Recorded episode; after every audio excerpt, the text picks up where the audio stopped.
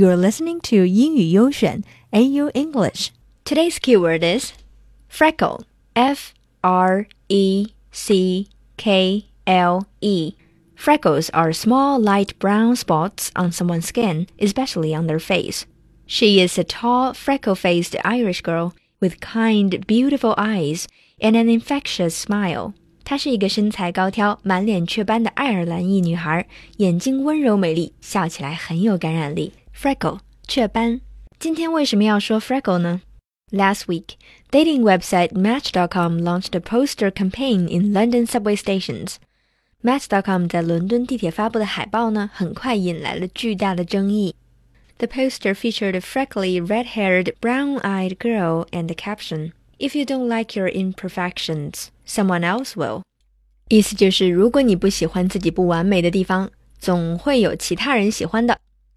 这个广告一出来呢，很多人就在各种社交网站上表达了不满。People feel that Match.com was expressing the idea that freckles and brown eyes make a person imperfect. And who are you to tell other people that they are perfect or not? 看看愤怒的英国人是如何吐槽这个广告的。Leo said, "Hey Match.com, got a typo in this ad. You misspelled perfection as imperfection." Londoner Carrie Hill said on Twitter.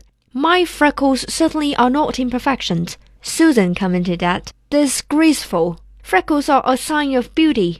How to alienate half the UK？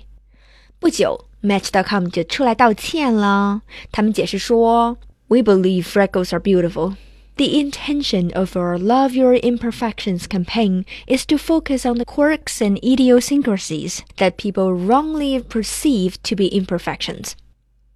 其实呢。每个人都有自己的个性，自己的小怪癖，有自己独特的地方。Differences make you who you are。正是你与别人不同的特质，才让这个世界上只有一个你。So don't let other people tell you what your imperfections are. They don't have a say. 所以要自信的过每一天。Don't care too much what other people think of you. Some days you have to create your own sunshine. Be confident.